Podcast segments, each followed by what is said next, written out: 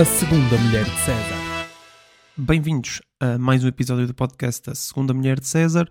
Hoje sem grandes introduções, mas uh, nos últimos episódios eu tenho falado sobre a música que entra entre esta introdução e uh, o, uh, o, portanto, o episódio em si.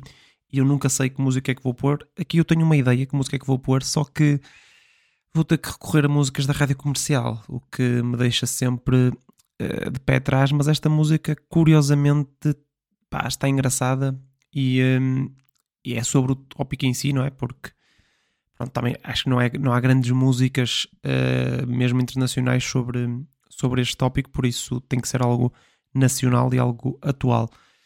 Dito isto, já enchi os chouriços necessários, por isso pode-se passar para, para o tópico desta semana e a música vai entrar agora mesmo.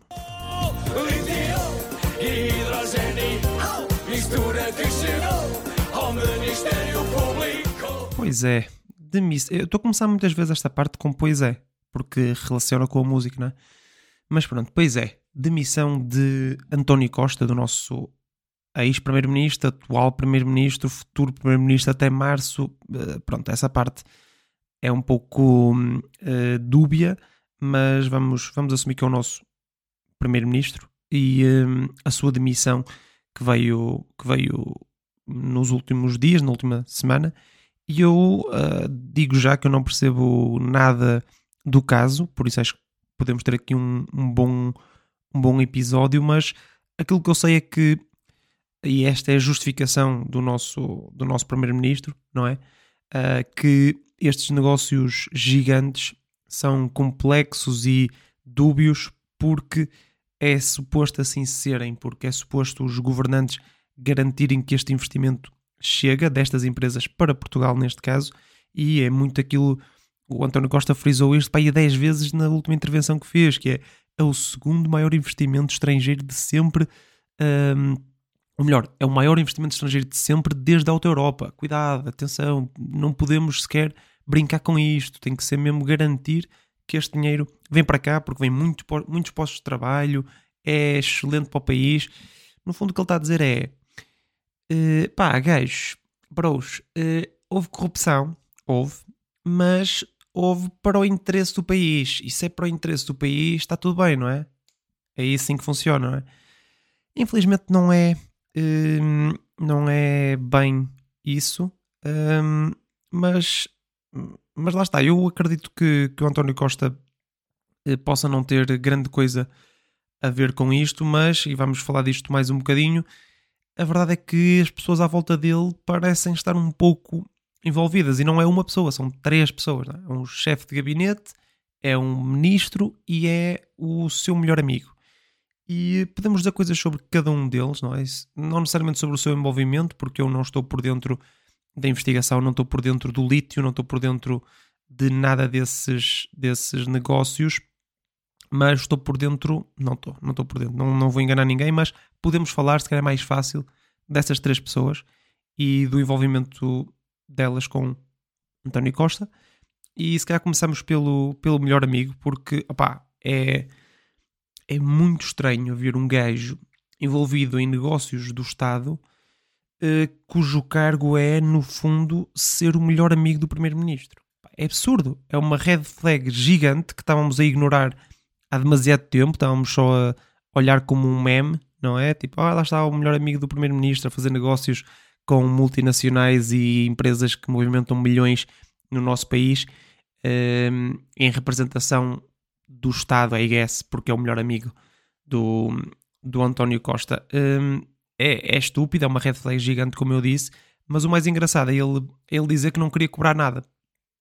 Sempre, não é? Até há um, no programa do, do Ricardo Douros Pereira, não é o programa, pá, pronto, no programa uh, Isto é Gozar com Quem Trabalha, uh, apresentado pelo Ricardo Douros Pereira, ele, ele mostra lá vários, vários exemplos de momentos em que este, este Lacerda Machado, lá como é que se chama, o amigo do, do Primeiro-Ministro, o melhor amigo do Primeiro-Ministro, desculpem, uh, diz que não quer ser pago, que sempre quis fazer isto de borla por respeito ao seu amigo, por ajuda ao seu, ao seu país. E opá, é sempre suspeito, não é? Porque hum, eu gosto muito daquela, daquela máxima de não há almoços grátis. E aqui eu acho que se aplica isso, que é se ele está a fazer isso de graça, se ele quer fazer isso de graça, é porque estava a lucrar de outra forma, não é? Não, não, vamos, não vamos ser uh, ingênuos a achar que um advogado uh, envolvido em, em centenas de negócios bastante lucrativos vai fazer uma coisa por amor à camisola do, do país. Não vai, não vai. Tanto que agora está a ser investigado por problemas nesses, nesses negócios em que queria trabalhar de graça, não é? Um, e lá está, isto não é a mesma coisa que estar a ajudar um amigo um, a fazer mudanças, não é? Ou ir a, a meio de uma autostrada levar gasolina a um amigo só porque ele está com problemas, pá, é fazer negócios de milhões com empresas e entidades estatais ao barulho. E atenção, nem estou a dizer isto só do ponto de vista uh, dele, de, dele estar a lucrar de outra forma. É, pá, é conceptualmente uh, pá, é estúpido porque ele está a investir demasiado tempo, muito tempo mesmo, não é? Muito tempo e expertise. Por isso tem que ser pago por isso. Não, não há, não há, uh, não há volta a dar, não é? E há outra coisa que é um, mesmo que não se pagasse nada, ou que se pagasse pá, coisa pouca para a realidade daquele senhor, que foi no fundo o que acabou por acontecer, um, pá, ele tem que ter um contrato, porque não pode estar a assistir a sessões um, de negócios do Estado sem estar hum, contratualmente ligado ao Estado, não é? Porque um contrato uh, pode ter então questões de confidencialidade que são extremamente necessárias em negócios deste género. Estar a assistir a discussões internas da, da TAP, de, do futuro da TAP, da venda da TAP, sem estar contratualmente ligado ao governo e, e com isso impedindo que legalmente passe informações para fora do, desse círculo de, do, do governo, é péssimo, é ilegal mesmo. Por isso, hum, eu acho que ser amigo do primeiro-ministro não é bem um contrato, não é? Não, não exige confidencialidade tanto que, e é engraçado que depois de todo este alarido com estas três pessoas, nomeadamente com este, com este uh, amigo, melhor amigo, desculpem, do, do Primeiro-Ministro, o próprio António Costa já se demarcou dele, dizendo que um Primeiro-Ministro não tem amigos. E eu acho que concordo com ele, porque um Primeiro-Ministro uh, não tem amigos, ele tem amigalhaços. Este gajo é um amigalhaço dele, que vai lá fazer uns favores, vai lá ajudar nos negócios, uh, lucra pouquíssimo porque, e porque tiveram de fazer um contrato com ele, porque senão nem lucrava. E opá, é, é escandaloso acreditarmos nisto, não é? Ninguém acredita que aquele gajo estava a fazer aquilo de graça, não é? Não, não podemos acreditar nisso. E ele, eu acho que ele também não pode acreditar nisso. Ou melhor, não pode acreditar que nós acreditamos nisso, que alguém acredita. Por isso, uh, eu acho que também podem ter desculpas melhores. Eu acho que ele sairia melhor da fotografia se dissesse: não, não, eu vou ajudar nos negócios, mas pá, a minha tarifa é esta, por isso vocês pagam isto. E o Estado dizia, o António Costa é amigo dele, dizia: Não, não, pá, eu conheço o trabalho deste gajo, este gajo é muito bom, merece este dinheiro, por isso vamos contratá-lo por este valor. E pá, havia menos dúvidas sobre, sobre a, sua, a sua ação, menos do que ele dizer que não quer ser pago. Por isso fica, fica a dica para, para a próxima, está bem? Eu sei que o António Costa já não é seu amigo, mas eu estou aqui para para dar dicas, está bem? Uh, a história do, do Galamba, ainda mais engraçada, eu acho que a ideia também, ao fazer esta ordem, foi ir por ordem de. de, de pá, não vou dizer de graça, mas de desgraça, talvez.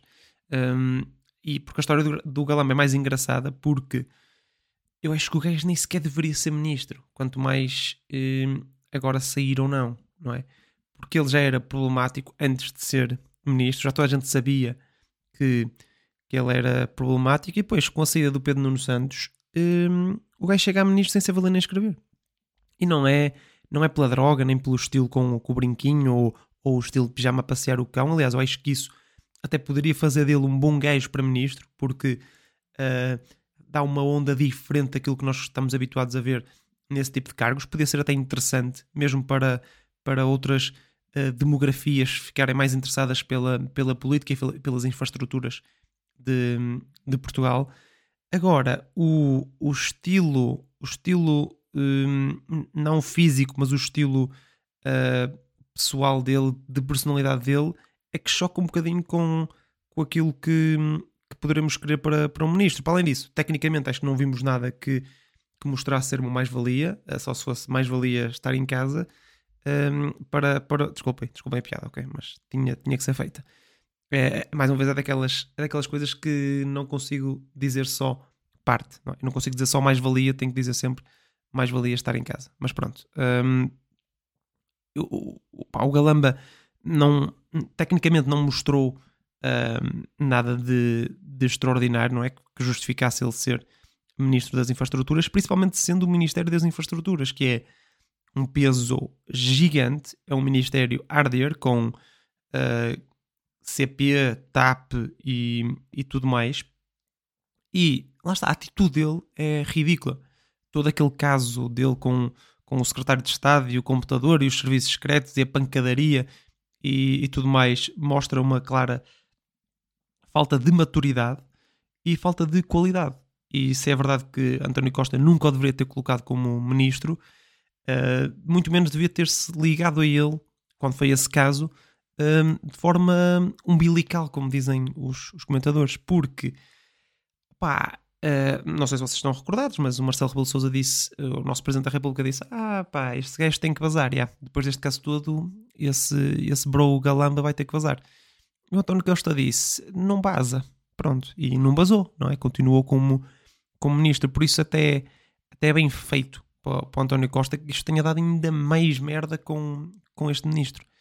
Uh, poxa jeito, poxa jeito. Uh, e por isso, meus amigos, eh, teve que se demitir. Claro que ele não se demitiu por causa disto, ele demitiu-se o António Costa porque uh, vai ser também investigado, não é? Há escutas em que ele está envolvido, um, mas mesmo que não fosse isso, eu acho que ele teria que se demitir por ter tanta gente uh, do seu círculo mais próximo um, indiciada, detida, whatever, neste, neste caso. Eu não percebo nada destas legalidades, por isso perdoem-me por isso. Um, depois, eu acho que ainda mais engraçada é, é a história do, do seu chefe de gabinete, porque, uh, primeiro de tudo, pá, o gajo já era um, um, um boy de, de, José Sócrates, não é? Já era um, um dos homens fortes de José Sócrates. Uh, só daí, só daí já é estranho o António Costa tê-lo chamado para, para chefe de gabinete, não é? Porque pá, devias, se calhar, eh, desligar-te um bocadinho das cenas de, de José Sócrates, é? das pessoas. Se bem que o próprio António Costa era um gajo do José Sócrates, por isso ele desligar-se desse mundo é um bocadinho difícil. Mas para além de tudo isto, não é? Ou se calhar uh, por causa de tudo isto, uh, nunca saberemos, ou se calhar saberemos, vamos ver. Pá, são encontrados 78 mil euros em dinheiro no seu gabinete. Pá, no gabinete deste, deste, deste chefe de gabinete. Ou seja, é no gabinete do chefe de gabinete do primeiro-ministro. E, pá, primeiro de tudo, dinheiro vivo escondido em, ou seja, milhares de euros escondidos em livros e caixas de vinho num gabinete do Estado é hilariante, não é? É um, é um conceito hum, distópico, quase. Pá, imaginem, vocês vão lá ao Palácio de, de São Bento, ah, não sei quê, e o Camandro uh, o primeiro-ministro manda-me ir buscar um livro, só que esta edição só existe ali no, no gabinete do seu, do seu chefe de gabinete, por isso vou lá buscar. Entram lá, pegam num livro, pá, um livro do Essa de Queiroz qualquer, que o António Costa pediu para vocês irem buscar, e pegam no livro e de repente caem 1200 euros de lá. Só porque sim, só porque estão lá guardados. Pá, não, não, não faz qualquer sentido e para mim o pior uh, são mesmo um, as justificações que, que eles deram, porque dizer que é dinheiro de um antigo trabalho é estúpido. Porque se é de um antigo trabalho, não devia ter levado dinheiro para um novo trabalho, principalmente sendo um trabalho eh, estatal, não é? Esconder dinheiro num, num, no gabinete ao lado do primeiro-ministro, sendo dinheiro de outro trabalho, é ridículo. Depois, eh, opá, o conceito de ter dinheiro, ter aquela quantidade de dinheiro vivo, pá, não ser, e não ser uma cena ilegal. Ilegal nem que seja, atenção, não estou a dizer ilegal, estou a dizer ilegal do ponto de vista de nem sequer pagou impostos daquilo, estão a perceber? Não é, não é que tenha sido um suborno ou nada do género, não faço ideia, obviamente, mas pá, dinheiro declarado não é de certeza. E ter isso um, no gabinete ao lado do primeiro-ministro, não sei se é ao lado, não sei muito bem como funciona a geografia do, do Palácio de São Bento, mas de qualquer, forma, de qualquer das formas não há de ser uh, muito longe. Um, pá, o, o, um, o futuro, o futuro é, é, engraçado porque não sei se pronto, nós temos eleições em março, não é? Uh, o que é sempre engraçado porque cai o, cai o primeiro-ministro, cai o governo, vai cair tudo, só que depois fica tudo na mesma, ficamos com o mesmo primeiro-ministro e o mesmo governo até março, temos o mesmo orçamento de Estado, estava a ser discutido de forma tranquila, sem, uh, sem qualquer uh, problema. Uh, agora, aquilo que, que nós vamos ter depois desse, dessas eleições, eu, na minha opinião, se quiserem falar um bocadinho sobre isso, eu acho que, mesmo depois de toda esta atrapalhada, todo este escândalo, de mais um escândalo absurdo que envolve um primeiro-ministro e um primeiro-ministro um, a cair do governo por suspeitas de corrupção e cenas, eu acho que o PS vai ganhar na mesma as eleições. Sem maioria absoluta, é verdade, mas acho que vai ficar em primeiro na mesma. Porque hum, não vejo o Luís Montenegro com, com pujança para, para capitalizar nisto o suficiente e vamos assumir que é o Pedro Nuno Santos, não é? O candidato do, do PS, porque acho que é quase garantido que, será. Uh, pá, o gajo desligou-se, demarcou-se bem deste governo e do António Costa, uh, quase ao ponto de esquecermos que ele, pai, há dois meses era um dos principais ministros deste, deste governo, eh, principalmente do ministério onde parte dos problemas aconteceram, não é? O Ministério das Infraestruturas com, com o Bro Galamba, e por isso acho que ele vai conseguir demarcar-se um bocadinho desta, deste escândalo e ser quase uma. tentar ser uma cara da renovação do PS só porque é um gajo novo que, entretanto, uh, cortou relações com, com o Costa e com o costismo. Um, eu acho que depois vamos entrar num, num pântano político, não é? Uh, ou numa gerigonça de um lado ou de outro, com o Chega ou sem o Chega, ou com o Bloco de Esquerda e o PCP, ou sem o PCP e o PAN e o LIVRE e pá, coisas do género. Uh, estaremos cá para ver e quem sabe para fazer um podcast sobre isso.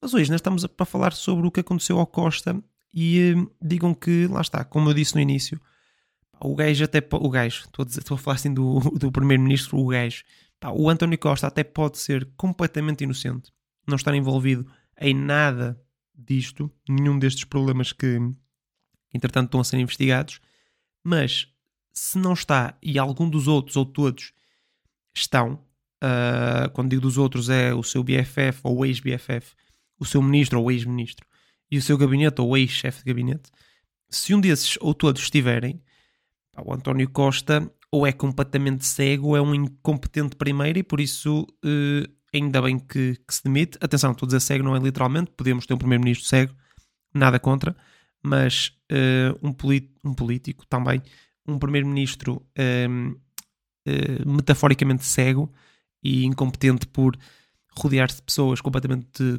corruptas ou ainda que ligeiramente corruptas e que podem minar o, o Estado ou lesar o, o Estado uh, é de uma, de uma incompetência uh, gritante que tem que ser punida com demissão e por isso ainda bem que se demitiu uh, mesmo que ele próprio seja inocente, porque inocente nunca vai ser, não é?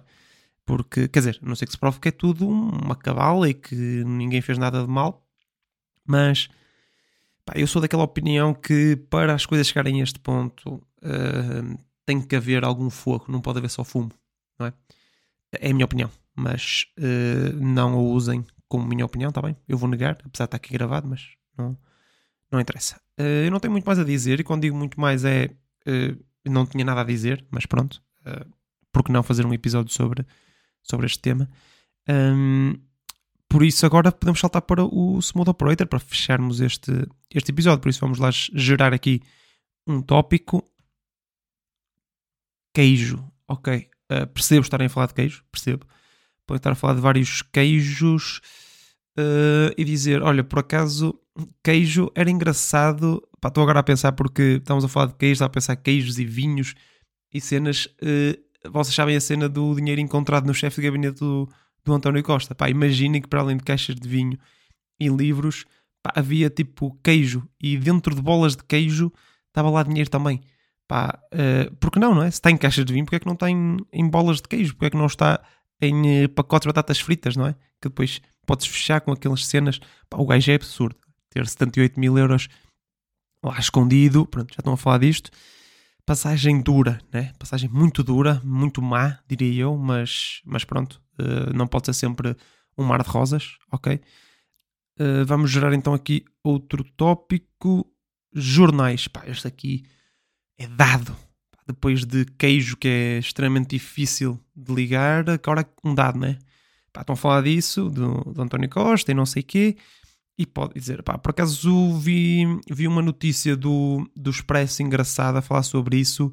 Uh, eu curto o Expresso, por acaso. Acho que, o Expresso tem, tem boas cenas, pá, tem boas crónicas até, boas, bons artigos de opinião. Tem alguns gajos bons a, a escrever. Gajos e gajas, não é? Homens, mulheres, pessoas em geral a escrever, a escrever para lá. Gosto, gosto do Expresso. Vocês gostam de outros jornais assim pá, mais smooth, não é? Não sei porque é que queriam falar de jornais, mas se quiserem, aqui está. Eu ajudo-vos nisso. Um, e pronto, não tenho mais nada a dizer. Espero que tenham gostado deste episódio menos divertido, mais sério um bocadinho, porque também o caso, o tópico neste caso, um, exige isso. Um, voltamos no próximo com um tópico que eu já sei qual é que, qual é que vai ser. Isto é inovador, inédito até, saber qual é que vai ser o tópico da próxima semana. Não vou dizer aqui, vou fazer suspense disso, mas vai ser muito mais engraçado do que este e muito mais leve, uh, posso-vos uh, garantir. Muito obrigado por terem estado desse lado. Voltem no próximo episódio porque vai valer a pena, mais do que este, prometo. E até lá!